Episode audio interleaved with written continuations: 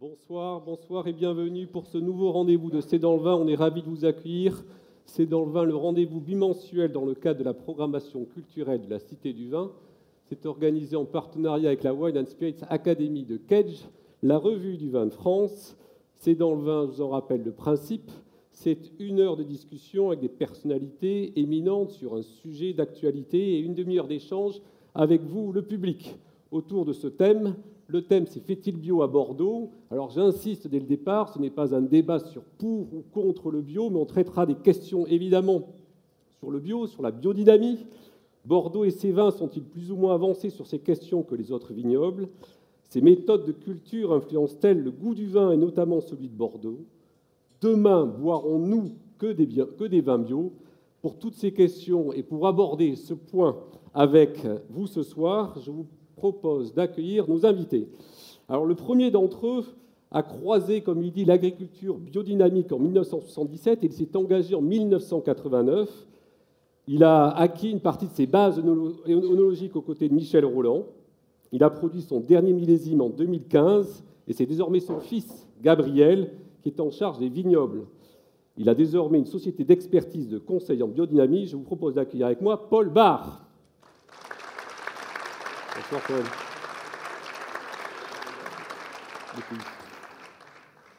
Notre deuxième invité a une expérience solide, longue, acquise au sein de la propriété Château Climins. Elle s'est engagée jeune dans cette propriété et décide, c'était un challenge, de la convertir intégralement en biodynamie en 2010.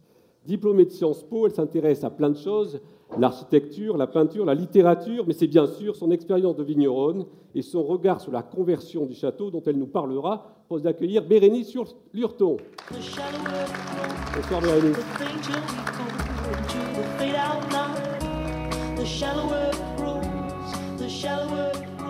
Notre troisième invité euh, est docteur en onologie en 1992. Il a poursuivi avec des études postdoctorales sur les vins à Porto, mais c'est à Bordeaux et sur ces vins qu'il consacre la plus grande partie de ses travaux. C'est un des piliers de l'école onologique bordelaise, professeur d'université depuis 2006, aujourd'hui doyen associé de l'ISVV, de l'Institut des sciences de la vigne et du vin. Il a coutume de dire ce qu'il pense. Gilles de Revel.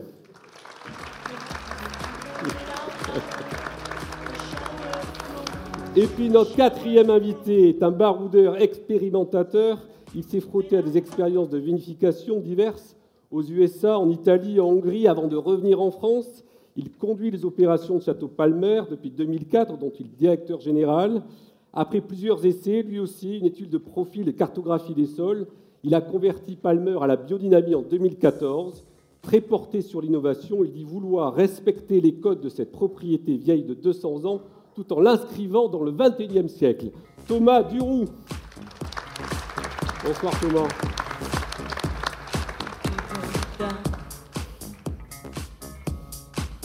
Bien, bonsoir à tous. Merci de nous rejoindre donc pour euh, ce beau sujet. Alors, on va aborder plusieurs questions. On va attaquer d'entrée sur, sur le bio, parce qu'évidemment, c'est un sujet dont on parle beaucoup. Euh, il y a aussi parfois un peu de confusion sur ce sujet. Le bio, qu'est-ce Quelle est la distinction? Alors, on va parler évidemment du spectre relativement large, mais je voudrais définir, même si vous êtes, euh, je l'ai évoqué en introduction, chacun très impliqué dans un, une ouverture, si je puis dire, en biodynamie précisément, est-ce que, est que quelqu'un peut m'expliquer, expliquer au public la différence, tout d'abord, entre les vins biologiques et les vins en biodynamie? Allez, Thomas ou Bérénice, on vous écoute. Bérénice. Alors, euh, en fait, si vous voulez, le bio, euh, on est dans un esprit conventionnel, entre guillemets, sauf qu'on va utiliser uniquement des produits naturels. C'est un peu comme quelqu'un qui se soignerait euh, essentiellement avec de l'aspirine et, euh, de la vitamine C, en gros. la biodynamie, on est dans un paradigme complètement différent, c'est-à-dire que c'est une vision des choses beaucoup plus holistique, beaucoup plus vaste, qui prend en compte toutes les interactions en fait euh, qui, qui euh, considère en fait le, alors c'est, agricole à la base, hein, la, biodynamie, euh, qui considère la, ferme ou l'exploitation comme un organisme où on doit prendre tous les éléments en compte. Donc on est dans cette idée de dynamique des différentes énergies qui se créent entre tous les éléments de la terre, de, des plantes et tout ce qu'il y a autour. Dans ce que dit Bérénice, oui Oui, complètement ça. effectivement, le bio n'utilisait que des produits naturels pour, pour cultiver sa vigne. la biodynamie, cette vision globale, c'est un changement complet d'appréhension euh, d'un outil agricole qui d'ailleurs ne devient plus outil, mais qui devient euh, un lieu complet de vie où tout compte. Gilles de Reven. Oui, je voudrais juste rajouter euh, deux ou trois précisions. Le, bio, c'est marqué ici, c'est un, une réglementation, c'est une réglementation européenne. C'est une réglementation également de l'agriculture biologique, et comme on vient de le dire, qui refuse les produits de synthèse et qui refuse les OGM. Ça, c'est une définition de l'agriculture biologique et de l'utilisation au maximum de, finalement, de ce qui est naturel, avec, depuis 2012, une, quelque chose qui nous intéresse beaucoup en énologie, c'est le fait que le vin bio est défini également par la réglementation européenne. le vin bio avec les intrants obligatoires, ou en tout cas possibles, pardon, hein, qui sont une liste définie. Donc il y a véritablement quelque chose qui est défini, c'est le vin bio par la réglementation européenne. Et la biodynamie et d'autres éventuellement euh, des, euh, modifications euh, vont être complétées par des certificats, par des réglementations qui sont d'ordre privé. D'accord. La biodynamie qui n'est pas nécessairement, Paul Barr, on va vous écouter parce que vous avez été un des, pionniers, si je puis dire, de cela à Bordeaux, slide suivant. La biodynamie, disais-je, qui n'est pas nécessairement une extension des vins biologiques, quelque chose de différent il y a un point qu'il faut appuyer par rapport à, la culture biologique, c'est l'utilisation uniquement de fumure organique, simplement. Et euh, je dirais en euh, je dirais la fumure, d'ailleurs, dans le, cours aux agriculteurs, euh, c'est la, base, c'est qu'est-ce que la fumure? Donc on va beaucoup plus loin, on ne va pas rentrer dans les détails, hein. mais on est sur un point essentiel, la fumure donc, et le sol. Donc tout s'appuie, si on a un sol qui est vivant, voilà, c'est cette recherche, cette quête bien sûr avec euh, nos incompétences, qui fait que ben, on, absorbe peu sur, sur, sur, mes 30 ans de, parcours. J'ai peu trébuché, mais on trébuche 30 ans, il faut, l'assumer. Mais c'est euh, un chemin que je ne regretterai jamais d'avoir fait. Qu'est-ce qui vous a conduit, euh, il y avait non plus 30 ans, à, franchir le pas ben, J'ai été reconnu très rapidement incompétent à devenir un technicien supérieur.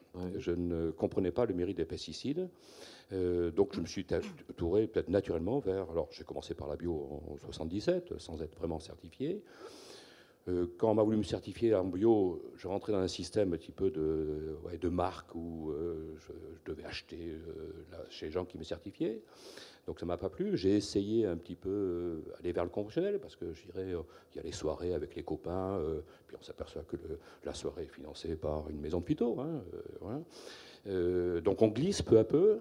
Euh, mais je ne regrette pas cette, euh, ce passage euh, qui m'a amené, donc 77 première rencontre, deuxième rencontre en 82 avec la BMI, et 89 était la bonne. C'est pour ça que je mets sur mon étiquette, certifié depuis 90, parce que tout le parcours précédent a été indispensable pour que j'arrive à, faire cette, cette pratique-là. Alors, allez-y, pardon. Et je certifie, alors c'est pour une question un petit peu de philosophie, je certifie moi-même le vigneron, comme vigneron, le, mon domaine en BMI. D'accord.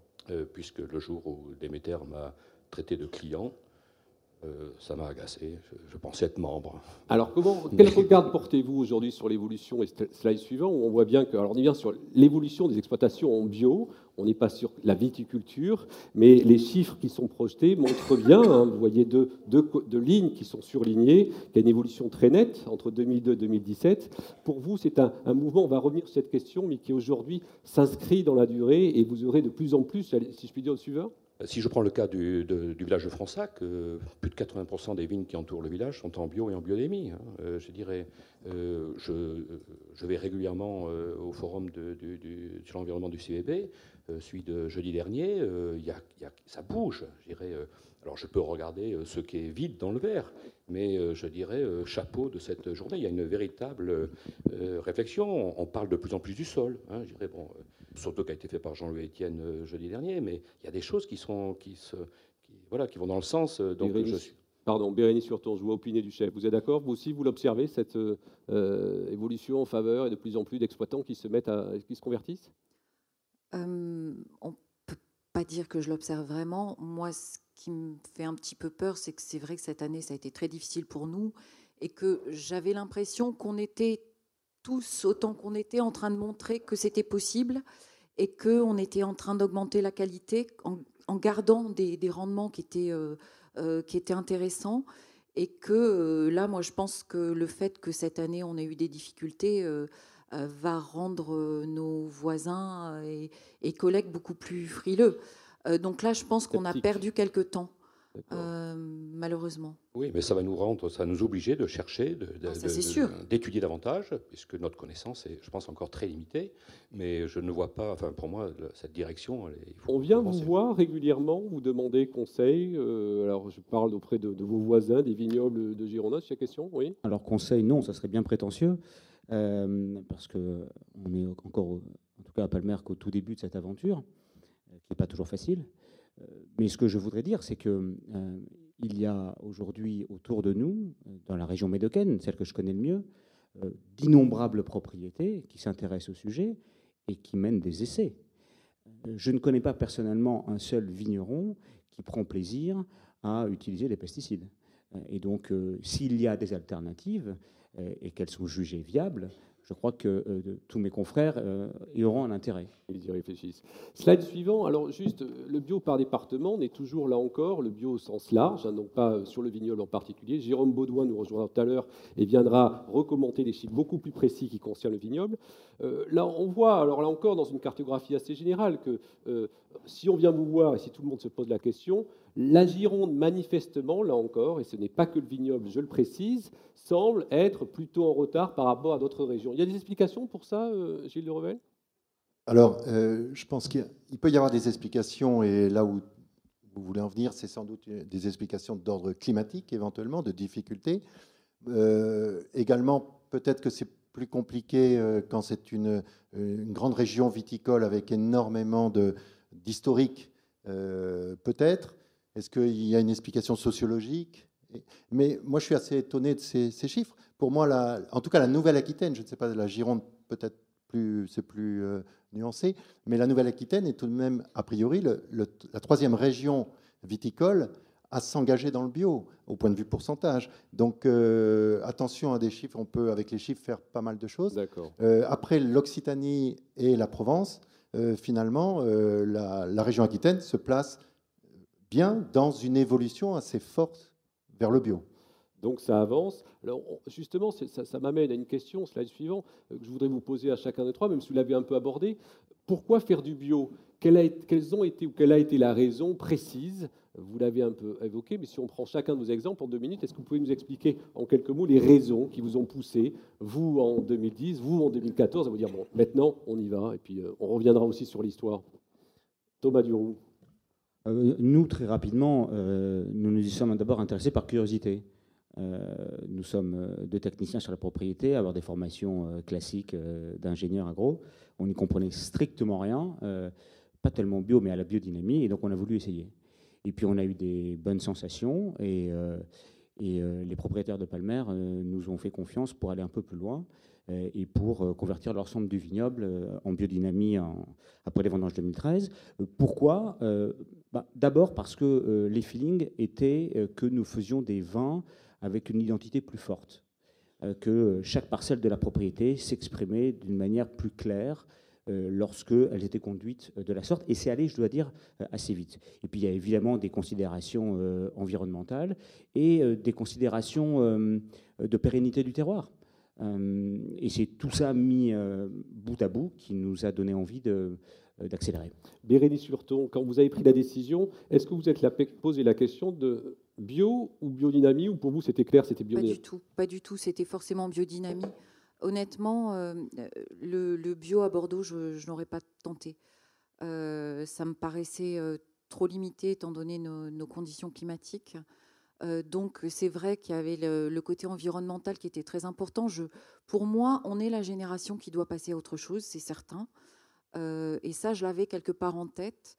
Et il a fallu que je découvre vraiment la biodynamie et que surtout que je rencontre des précurseurs qui, à Bordeaux, euh, l'expérimentaient depuis longtemps et montraient que c'était possible et que c'était possible autrement qu'en Bourgogne, dans une propriété qui fait euh, un hectare et demi. voilà.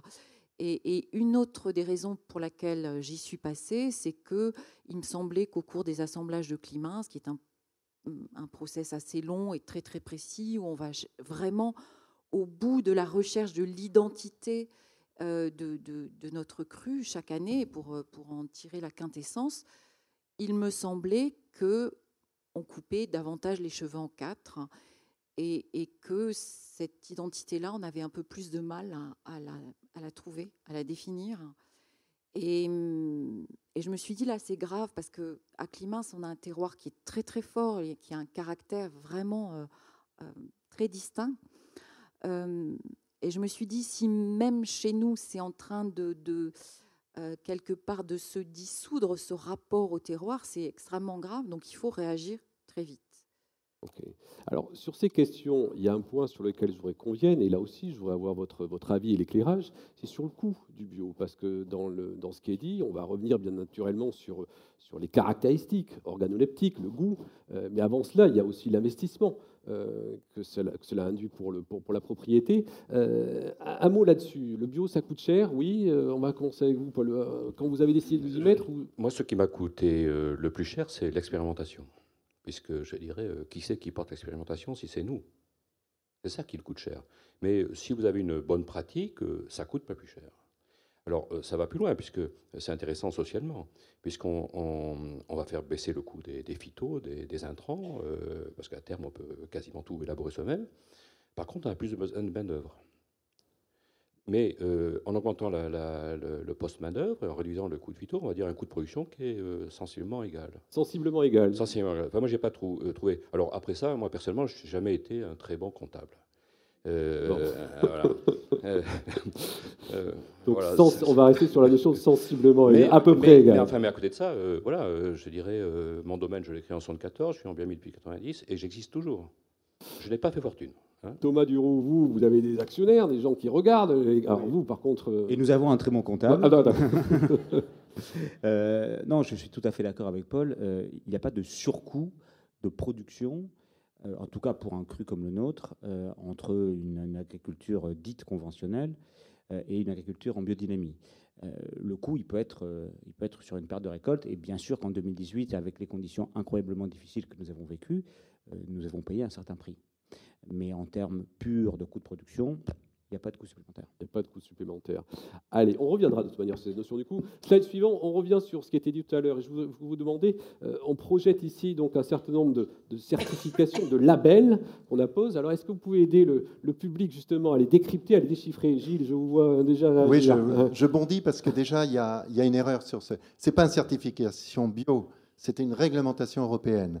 Donc il faut bien faire la différence entre quelque chose qui est défini par la loi, qu'elle soit européenne ou française, elle existe, ce n'est pas une certification, le reste, c'est de la certification. Et donc ça, je crois que le consommateur doit bien comprendre, et du reste, cette, cette réglementation et cette feuille, finalement, euh, qui maintenant a pris véritablement euh, une place prépondérante, je crois que le consommateur, ce qu'il voit dans tous ces, ces logos, ces, ces signes, c'est celui qui est le plus fort, c'est celui qui a la, la prégnance la plus, la plus forte chez le consommateur. Il y, a, une hein puissance de l'Europe, si je puis dire. Non, c'est une puissance, oui, c'est une puissance de l'Europe, puisqu'elle est réglementée sur l'ensemble de l'Europe. Donc, en effet, il y a peut-être une puissance géographique hein, de, produits, mais je crois que euh, le bio a véritablement marqué son territoire plus que tout autre, et peut-être qu'on pourrait mettre, par exemple, euh, en face euh, le, label haute, haute valeur euh, environnementale, qui a du mal tout de même à percer, à, à, prendre sa place, alors que derrière, il y a une vraie démarche des agriculteurs.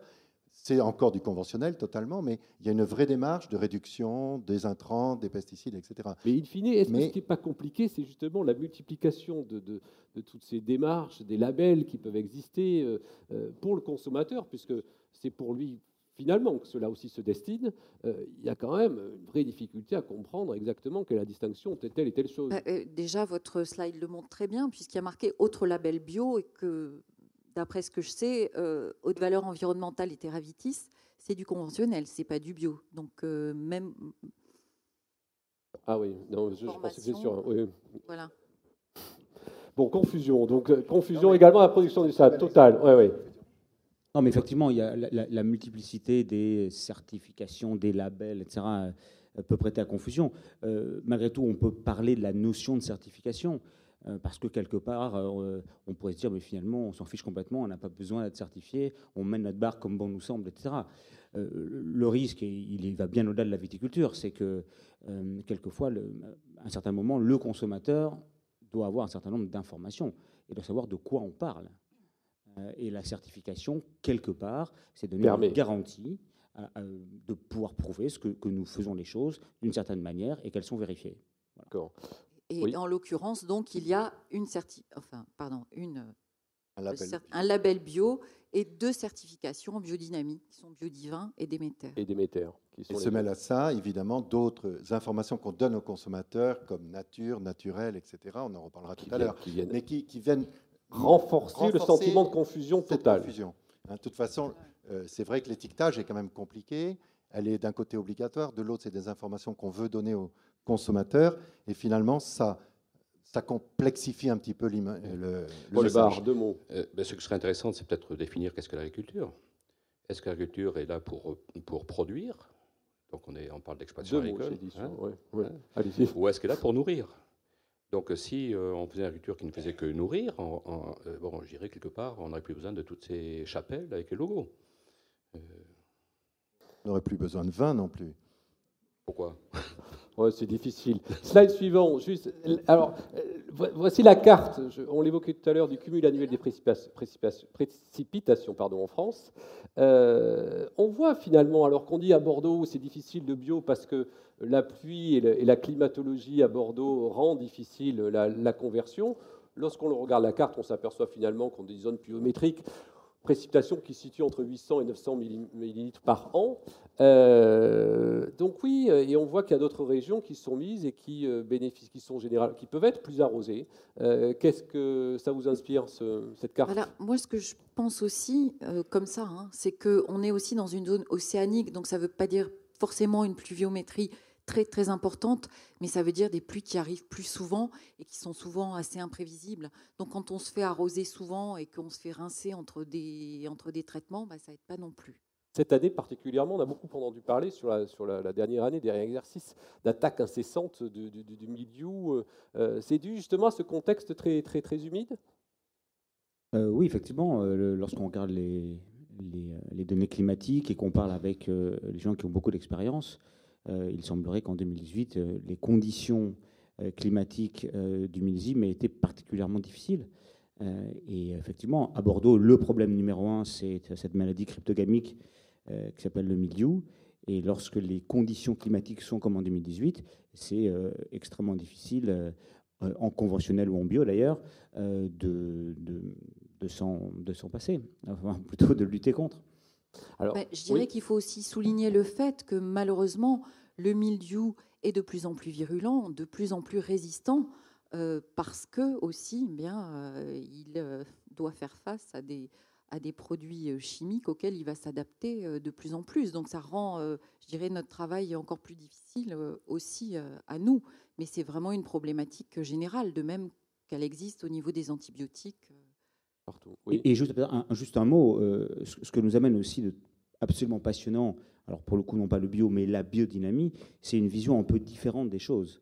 Euh, on a tendance, euh, en conventionnel, c'est ce que j'ai appris à l'école, hein, à dire on a un problème, c'est une maladie, comment on combat ce problème? La, la, vision plus holistique que nous apporte la biodynamie, c'est de dire mais finalement pourquoi ce cryptogame va s'installer à ce moment donné sur cette plante haute? Qu'est-ce qui fait que euh, cette vigne-là est sensible et complètement détruite, alors que la vigne à côté ne l'est pas? Donc il y a encore beaucoup, beaucoup, beaucoup de travail euh, à mener sur euh, une problématique comme le mildiou, et je pense que ça va bien au-delà de ce cryptogame.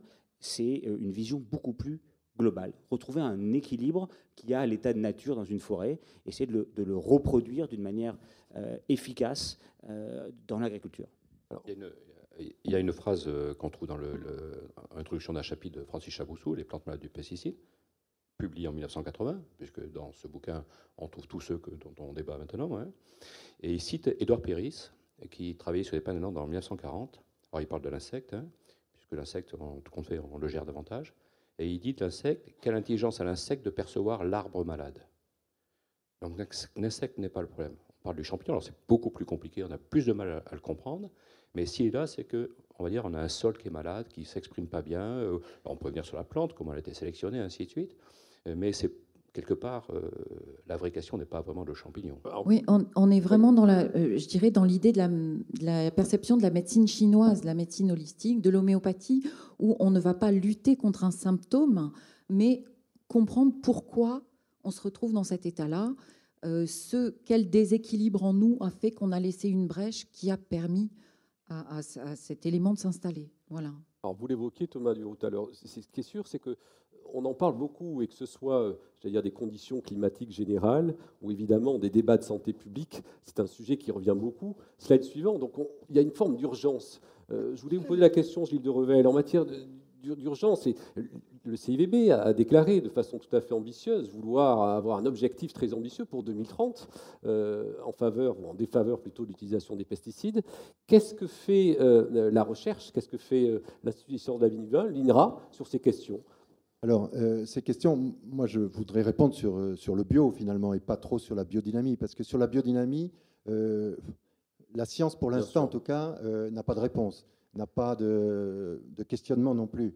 Euh, sur le bio, oui, le bio, euh, là-dessus, il y, a, eu une vraie, vraie interrogation, une vraie démarche des scientifiques à aider à répondre aux problèmes du bio ou au contraire aux besoins du bio. Donc il y, a, des recherches qui sont effectuées euh, sur, bien sûr, la, partie viticole, y compris pathologique et y compris biodiversité. Donc là, il y a des, travaux qui sont menés, des travaux importants. Il y a également beaucoup de travaux sur, euh, euh, ça va du, raisin jusqu'à la, à la cuve, tout ce qui est euh, micro, micro-organismes, biodiversité des micro-organismes, impact de cette biodiversité sur finalement le goût, et on y reviendra peut-être tout à l'heure sur le goût du vin. Donc là, c'est la relation entre la, finalement une, est-ce que cette biodiversité est intéressante ou elle ne l'est pas? Et puis il y a des travaux également sur l'économie. Hein, parce que finalement, à un moment donné, euh, le bio, c'est aussi des consommateurs, c'est aussi des acheteurs, c'est aussi un intérêt donc, euh, par rapport à, l'attrait du consommateur. Et là, là, il y a également des recherches qui sont menées avec les sciences sociales sur cet aspect-là. Donc c'est important de voir que euh, le bio intéresse les chercheurs, la, société demande aux chercheurs de s'y intéresser, mhm. finance éventuellement ces travaux. donc là, oui, il y a, un véritable basculement voulais prendre la parole tout à l'heure, mais ça tombe très bien maintenant, euh, il y a un basculement de l'intérêt des chercheurs et de la recherche publique au bio et à, la viticulture en, bio. bien sûr, on parle d'une recherche libre. Parce que je dirais, on, parle de biochimie, il y a des bases philosophiques qui sont derrière la, la biochimique. Et entre autres, il y a un ouvrage euh, qui est de jeunesse de, du fondateur, de Schener, qui est Vérité et science. Et il y a cette réflexion par rapport à la science. Euh, c'est bien pour élever la vie existentielle de chaque. C'est le but hein, de, la science, bien élever notre vie de tous les jours. Hein.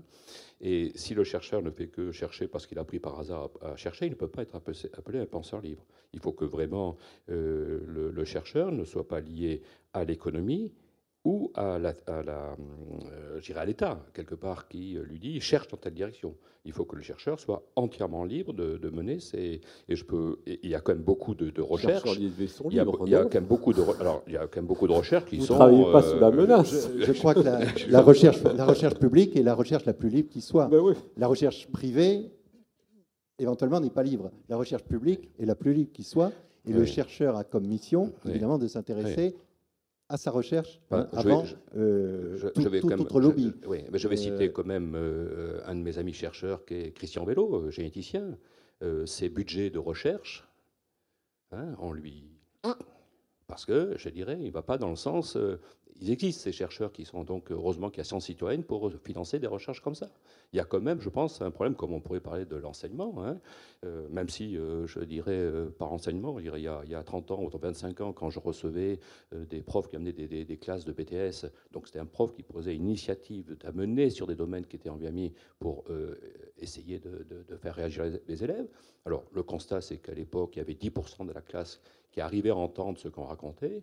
Alors que les BTS que je reçois maintenant, c'est 95% de la, salle qui, sont, je ne veux pas dire d'accord, mais qui écoute, qui s'intéresse. Donc il y, a une évolution, et donc j'aurais tendance à dire que j'ai une grande confiance dans la jeunesse qui arrive. De toute façon, ils n'ont pas le choix.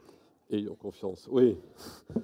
Je voudrais, ah vous agir, oui. Oui, je voulais juste dire que euh, vous avez l'air donc en tant que chercheur de dire on ne peut pas vraiment s'intéresser à la biodynamie, mais vous pourriez au moins faire des constatations, c'est-à-dire constatations de vie dans le sol, de biodiversité sur des environnements biodynamiques, éventuellement en comparaison avec des bio et des conventionnels, mais je pense qu'il y a là beaucoup de choses à, découvrir et à apprendre. Je pense que ça a déjà démarré tout de même. Hein. Ces constatations ont déjà démarré, y compris dans, dans des lieux euh, pas éloignés de, de, l'université. Allez, on enchaîne, on passe au slide suivant et je vous propose d'accueillir avec moi donc Jérôme Baudouin de la revue du vin de France. On va s'intéresser avec un zoom sur la région bordelaise. Bonsoir Jérôme. Je vais être un petit peu Alors, qu'est-ce parce que, je n'ai préparé pas de micro. Est-ce que je peux prendre un micro sans fil? Là, oui. Alors, je, la Gironde était la bonne élève voilà, je me suis posé la question, puisque euh, pas plus tard qu'il y a une quinzaine de jours, l'association Génération Future a publié la carte de France euh, de consommation de pesticides, enfin de vente de pesticides, donc qui sont basées sur des statistiques euh, de la Banque nationale de vente des produits phytosanitaires, qui a été créée par le ministère de la Transition écologique, et où il apparaît que, évidemment, la Gironde, au premier abord, est un mauvais élève, puisqu'elle est le deuxième département qui consomme le plus de pesticides avec 3154 tonnes en 2017. Ce chiffre est faux. Voilà. Je vais vous l'expliquer, vous allez comprendre pourquoi. Alors évidemment, 3154 tonnes, c'est énorme, mais c'est basé d'abord sur les déclarations des fabricants et des distributeurs, et non pas sur des statistiques euh, de, par exemple, de la DGCCRF avec euh, on voit les, codes euh, de chaque produit qui passe et on, les enregistre. Euh, la deuxième, deuxième point, c'est que c'est basé sur l'immatriculation de l'entreprise qui les achète. Par exemple, un négociant bordelais qui a des vignes dans le Languedoc-Roussillon ou dans la Loire, en Bourgogne, et il y en a quelques-uns à Bordeaux, eh bien, quand il achète des produits phytosanitaires pour ses propriétés des autres régions viticoles, elles sont enregistrées à Bordeaux donc ce qui alourdit encore la facture de Bordeaux. on va passer au slide suivant, puisque le CIVB a eu euh, voulu euh, donc quand ils sont ils ont découvert ce chiffre, ils se sont dit non mais attendez, ce n'est pas du tout ça. Euh, la viticulture dedans n'est qu'une partie de l'agriculture, puisqu'effectivement on se base sur la vente de pesticides pour l'ensemble de l'agriculture. Or en Gironde, on est le plus grand département de France, hein, près d'un million d'hectares, et une des plus vastes superficies agricoles euh, de France, avec 270 000 hectares de surface agricole. Et donc, ramené à l'hectare, le département déjà tombe au troisième département consommateur de pesticides agricoles, avec 13 hectares, 13 kg 4 par hectare, loin derrière le deuxième et le premier, donc le Vaucluse, avec 21, hectares, 20 kg, 21 kg 95 par hectare et de, derrière le Gard à 14,28 kg. Alors le CIVB euh, a détaillé la semaine dernière à sa convention, euh, son forum environnemental, en expliquant que sur 270 000 hectares, la vigne ne représente que 112 000 hectares et a fait euh, un travail plus fouillé sur les ventes de pesticides en Gironde pour la vigne et on arrive à un total de 2325 tonnes, ce qui fait que la consommation en viticulture représenterait environ 20 kg 75, donc on est loin des 13 kg euh, annoncés tout à l'heure pour l'ensemble de l'agriculture. Alors, toujours ce chiffre qu'il faut remettre dans le contexte. On a beaucoup de négociants bordelais, notamment par exemple un groupe comme Castel, qui a des vignes en Languedoc, en Bourgogne, dans la Loire, dans d'autres régions viticoles, et qui achètent pour ses autres propriétés, et donc ça rentre dans ce total.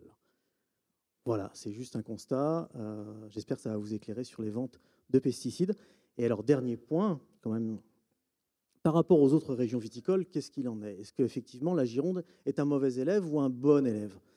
Eh bien, quand on regarde les autres régions, alors un peu vite là. quand on regarde les autres régions, en fait, la répartition de la viticulture ou d'une agriculture qui utilise des pesticides est beaucoup plus faible qu'en Gironde. On prend l'exemple de la Bourgogne. En Bourgogne, vous avez une superficie agricole qui est relativement importante.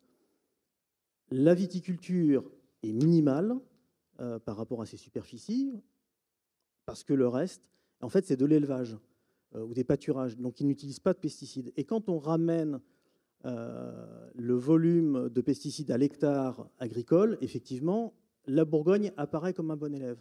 Mais quand on recentre les pesticides utilisés pour la viticulture en Bourgogne par rapport à Bordeaux, on est très très voisin.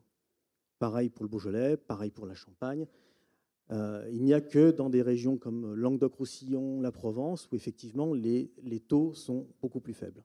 Dernier point, et là c'est quand même assez encourageant, c'est pour ça que j'ai mis ce diagramme euh, qui a été fourni par le CIVB, c'est l'évolution du type de molécule, et ça c'est très important. C'est-à-dire que dans les 20 kilos qui sont utilisés, on en a près de la moitié, c'est du soufre.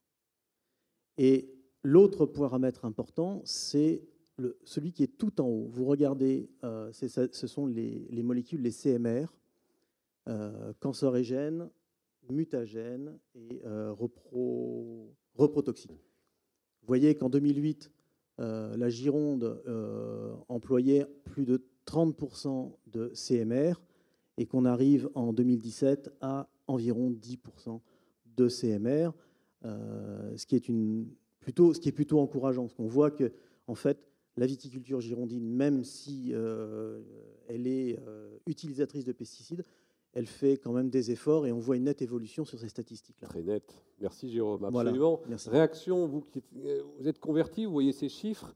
Manifestement, il y a des efforts, il y a des progrès importants qui sont faits. Vous êtes d'accord? Complètement. C'est ce que je disais tout à l'heure. Je crois que pas un seul viticulteur ou un, pas un seul agriculteur prend plaisir à utiliser euh, des pesticides, des herbicides de, synthèse. Euh, maintenant, si euh, c'était facile de s'en passer en claquant des doigts, tout le monde l'aurait fait depuis longtemps. bien sûr. Allez, on enchaîne avec évidemment un élément important, le goût du vin bio. Je vais me tourner vers Gilles de Revel. Après, évidemment, je vous poserai la question. question, Gilles de Est-ce que le, vin bio a-t-il ou aurait-il un goût particulier par rapport au vin dit conventionnel?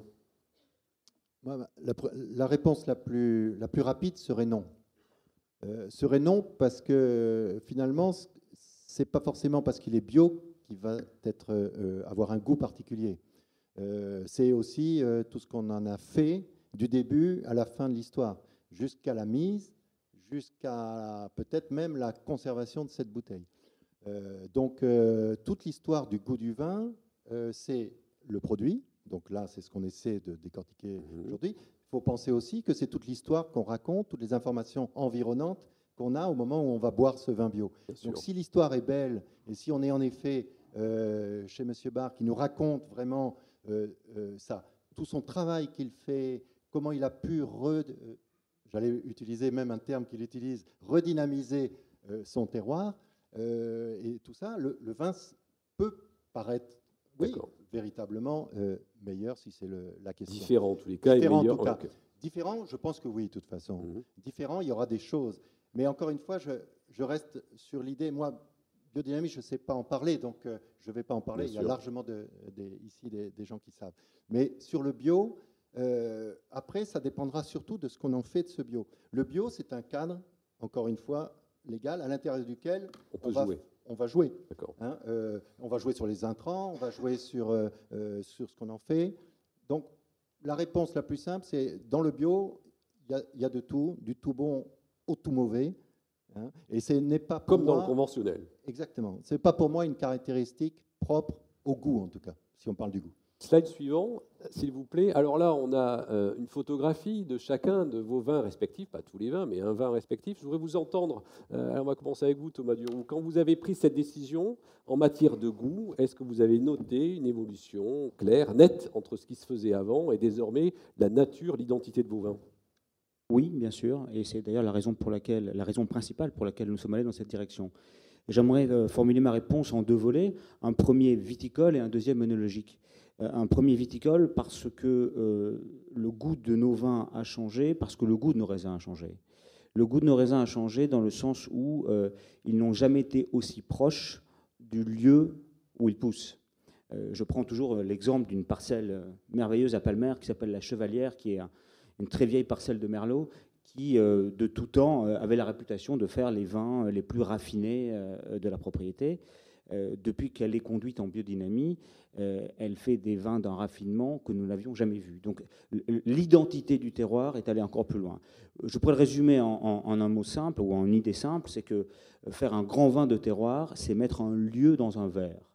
Et j'ai vraiment le sentiment profond qu'aujourd'hui, nos vins ont une identité extraordinaire qui reflète le terroir du lieu où les raisins sont produits. La, deuxième euh, partie de ma réponse, elle est en termes œnologiques. Et oui, bien sûr que euh, le goût du vin euh, a évolué dans le bon sens, à condition qu'il n'ait pas de défauts. Les défauts d'un vin, d'ailleurs que le vin soit produit selon les principes de la biodynamie, de l'agriculture biologique ou de l'agriculture conventionnelle, les défauts d'un vin gomment tous les éléments d'identité de ce vin. Il n'y a rien de plus ressemblant qu'un vin oxydé, un autre vin oxydé, ou qu'un vin avec de la volatile. Et je crois que malheureusement, euh, quelquefois, en allant peut-être un peu trop loin euh, dans cette approche qui devient de la, de la croyance ou de la philosophie, euh, certains de nos confrères en arrivent à justifier des défauts du vin par une approche dite naturelle. Bérénice Surton, je vous vois opiner, vous êtes complètement en phase, alors? Euh, Oui, oui, je suis complètement d'accord. Euh, Vos vins aussi Après, nos vins, euh, moi je dirais que j'ai une approche assez différente dans la mesure où je pense que Climat, ça a toujours été un vin qui a été justement fortement ancré dans, son terroir, avec une identité très forte et des caractéristiques qu'on prête souvent à des vins biodynamiques, c'est-à-dire beaucoup de profondeur, de l'éclat, de la fraîcheur. et, donc, euh, je voudrais souligner une chose, c'est qu'en plus, nous, on a toujours, même lorsqu'on était en conventionnel, euh, on n'a jamais utilisé de levure exogène. Donc je pense qu'il y avait cet apport aussi euh, de la levure naturelle qui, je pense, fait aussi très intimement partie de cette identité du terroir. et nos vins étant très très complexes, en fait, est quand même assez différent d'une année sur l'autre, même si on sent une, mmh une identité à travers euh, le temps. Euh, c'est très difficile de dire s'ils sont différents en fait depuis qu'on est en biodynamie. Pas tellement d'avant et d'après, si je comprends. Enfin, certainement dans vos pratiques et dans. Ce voilà. Que vous faites. Après, euh, je pense que c'est difficile de poser exactement ce qui est différent. Certainement, il y a une différence, mais je ne sais pas dire vraiment laquelle on n'a pas de possibilité de comparer.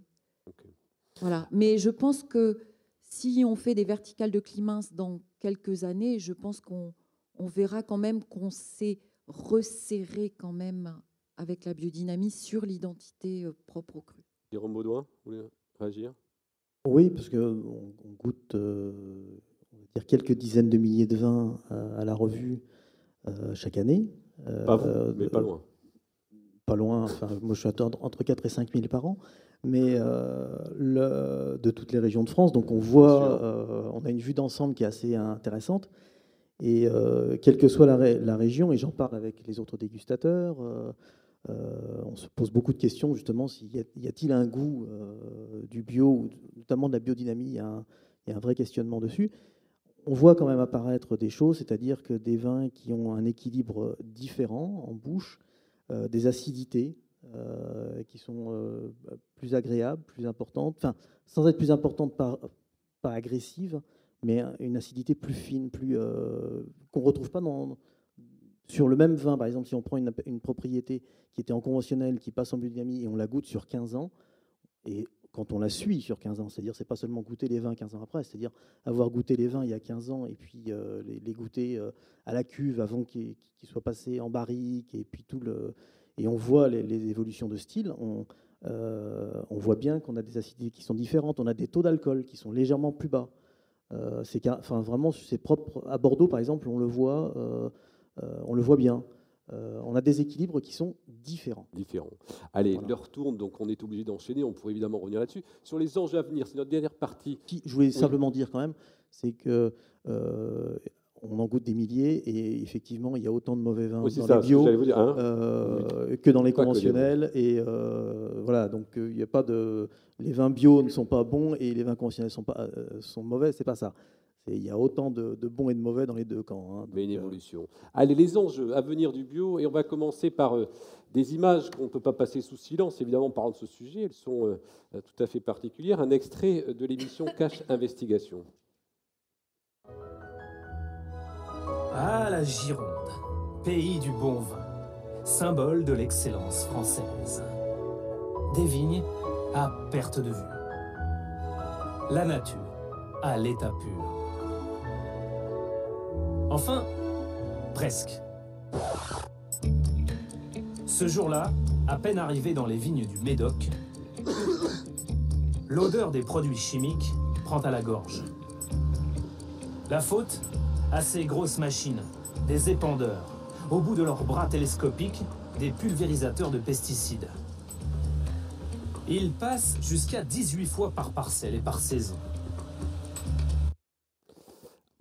Court extrait, on s'attarde pas. En fait, je voulais connaître vos réactions. Je vais m'adresser d'abord à vous, Jérôme Baudouin, et puis après avoir vos commentaires c'est quand même assez incroyable de voir sur ce débat, évidemment, qui suscite euh, des passions, des polémiques, Bordeaux semble être toujours montré du droit beaucoup plus que tous les autres vignobles, de façon incroyable, alors que vous venez de démontrer, on a vu le contraire, que finalement, Bordeaux n'était certainement pas plus incriminé que beaucoup d'autres. Comment ça se fait? C'est la tête de gondole.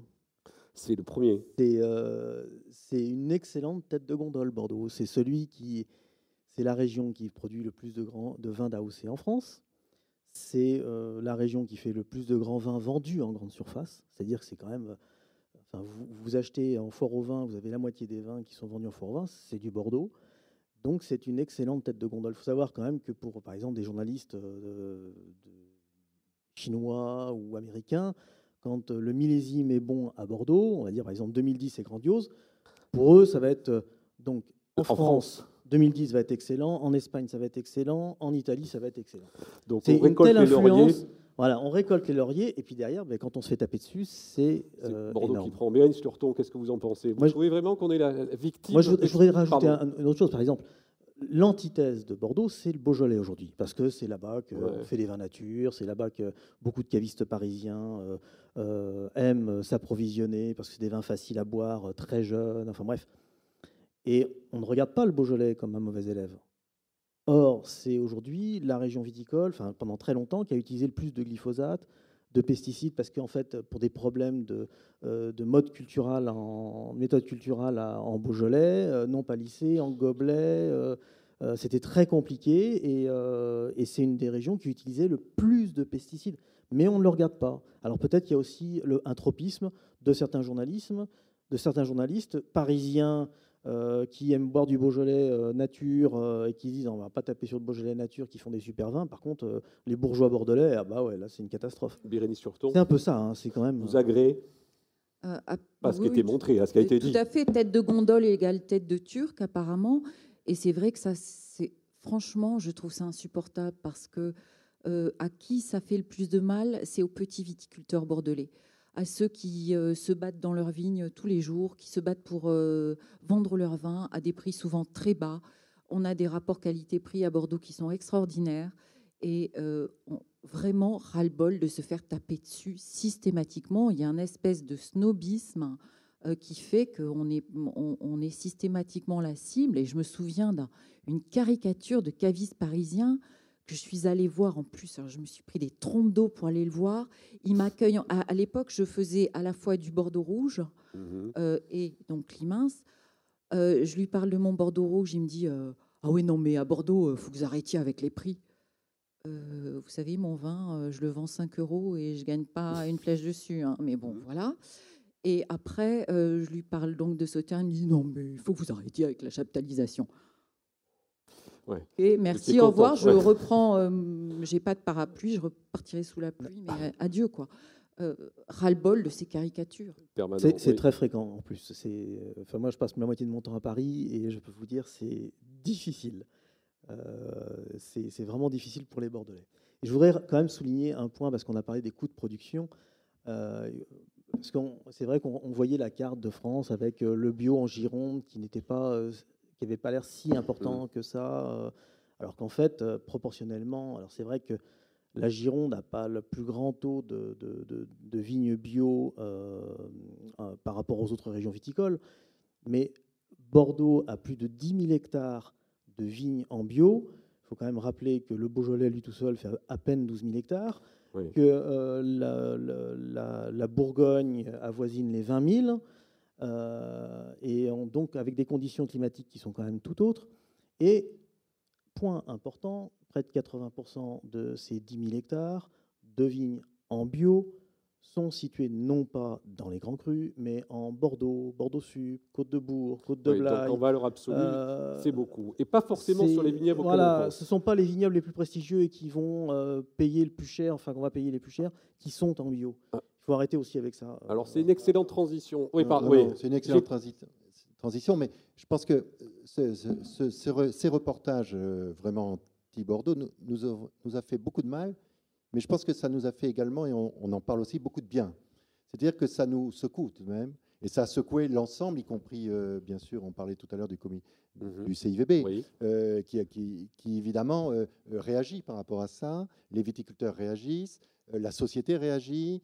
Voilà, donc oui, ça nous a fait. Oui, il n'y a pas que du négatif. Mais il n'y a pas que du négatif, parce que de temps en temps, se faire secouer très fort, bah, ça nous permet de réagir aussi.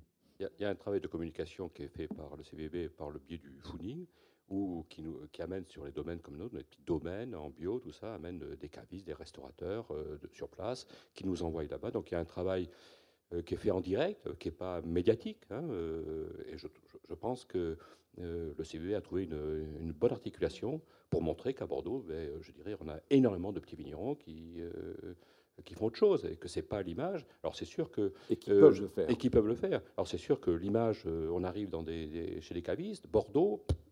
Euh, on est quand même, il y a une image qui est à, malgré tout qui est à, alors après il y a des, bah, lieux 100% Bordeaux qui marchent très bien, mais il y a beaucoup de petites. c'est le la difficulté de la locomotive. Elle est toujours prise pour cible. Et dans, nos, dans le petit circuit de, de, de euh, souvent, je dirais, Bordeaux, on représente, dans les caves qui aiment nos genres de vin, on représente quasiment rien, je dirais.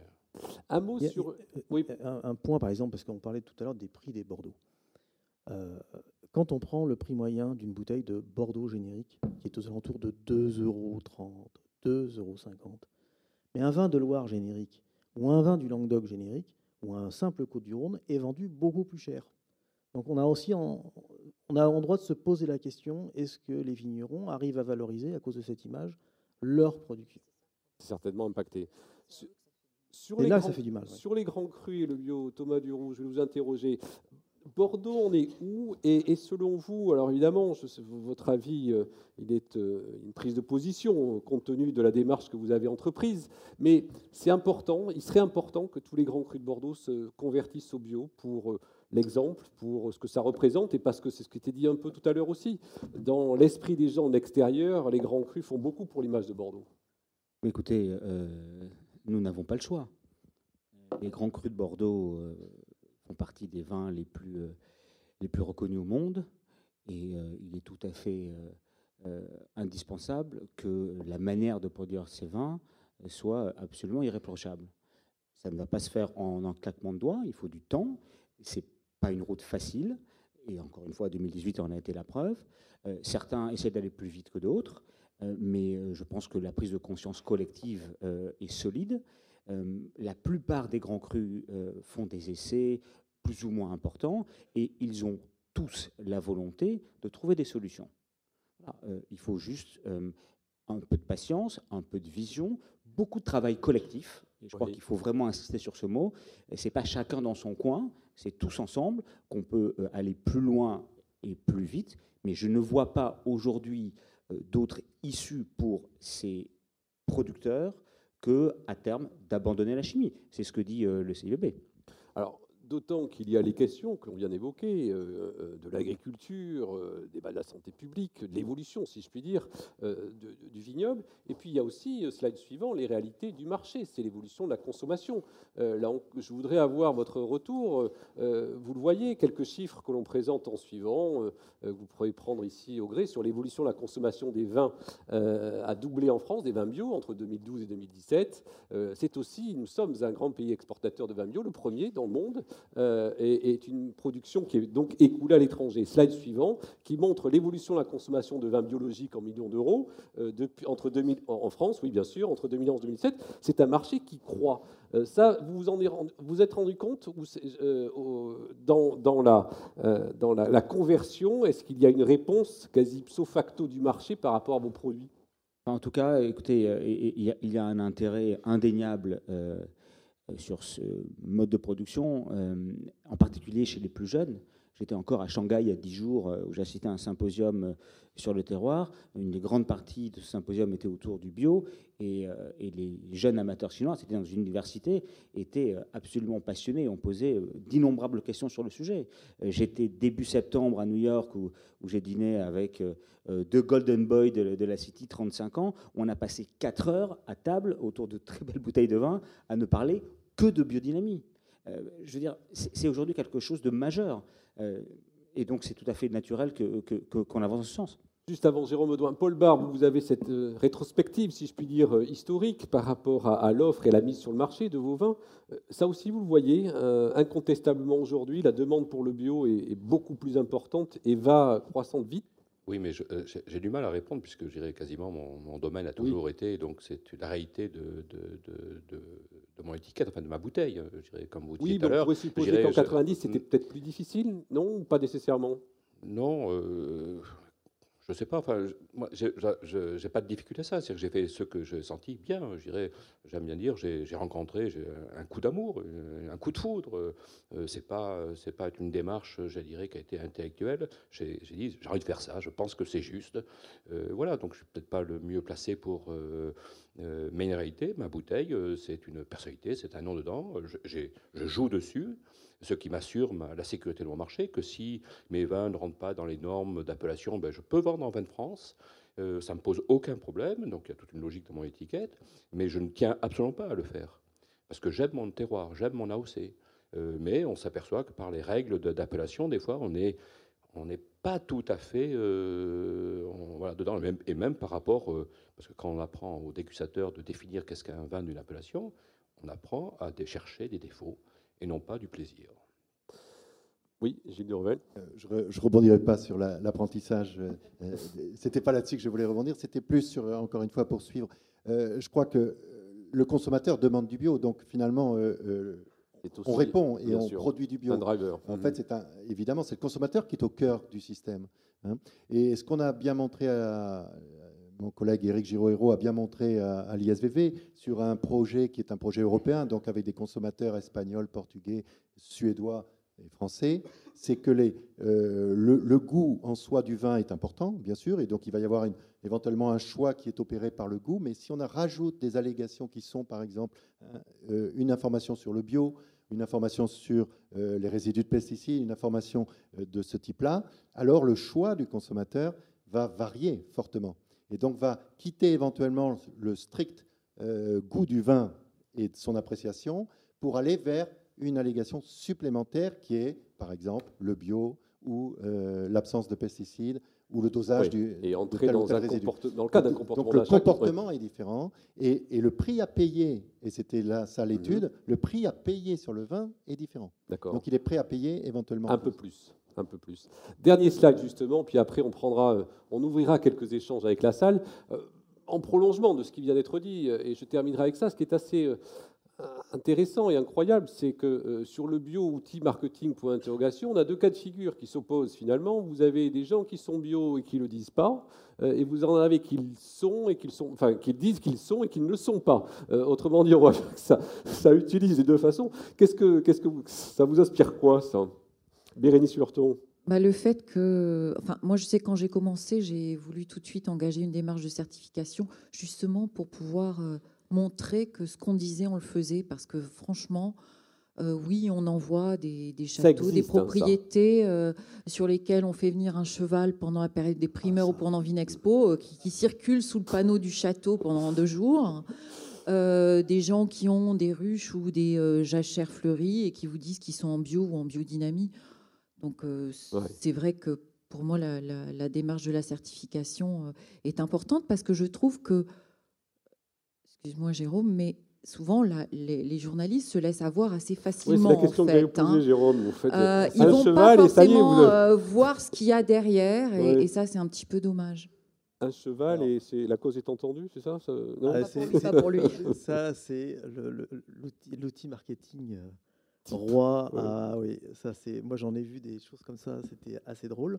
Mais il euh, n'y a pas que les journalistes qui essayent de, qu'on essaie d'avoir comme ça. Moi je me souviens du classement de 2012 à Saint-Émilion, des propriétés qui avaient loué un cheval juste pour le jour de la venue de, l'enquêtrice, pour, le, pour montrer qu'il faisait du labour à cheval. Puis quand l'enquêtrice a dit Mais attendez, montrez-moi les factures de location de cheval depuis euh, tant d'années pour voir. Et euh, bon, en fait, c'était désherbé sous le rang.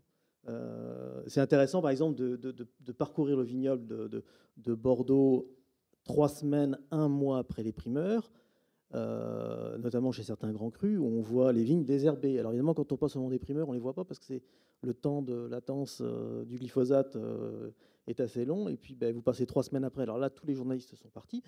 Là, vous vous apercevez qu'en fait, voilà ça. Mais moi, ce que je demande, on, a, on, a, on, a, un vrai problème par rapport à ça en termes de communication. Euh, que l'on reçoit des, châteaux. Euh, euh, c'est-à-dire que les, domaines disent Ah oui, nous, on est dans une démarche bio. ils sont tous, si vous les entendez, ils sont tous. Il y en a même un qui a fait du 0, 0, 0, 0 cuivre, 0 soufre, 0 ceci, 0 cela. pour montrer qu'il était, c'était le, vous aviez l'andouillette 5A, ben là il avait inventé le, le, le, vin 5-0, là, c'était incroyable. Puis bah, cette année, il était en conventionnel parce que les conditions, elles étaient quand même difficiles. Hein, euh, mm. mais, euh, et moi, c'est ce que je demande, c'est la certification. Parce qu'on peut être sincère en disant, oui, je suis dans une démarche bio. Euh, d'accord, on est sincère quand on est devant le journaliste au pied, de, au, pied de la vigne. Mais à l'autre bout de la chaîne, quand on est dans le supermarché, mm-hmm. le client, l'acheteur, quand il voit l'étiquette, s'il n'y a pas de certification, il ne sait pas que le domaine, il a une démarche environnementale poussée. Euh, et la certification, c'est le meilleur atout pour le consommateur pour savoir ce qu'il achète euh, et ce qu'il a dans sa bouteille. Allez, laissons place au débat et réactions dans la salle.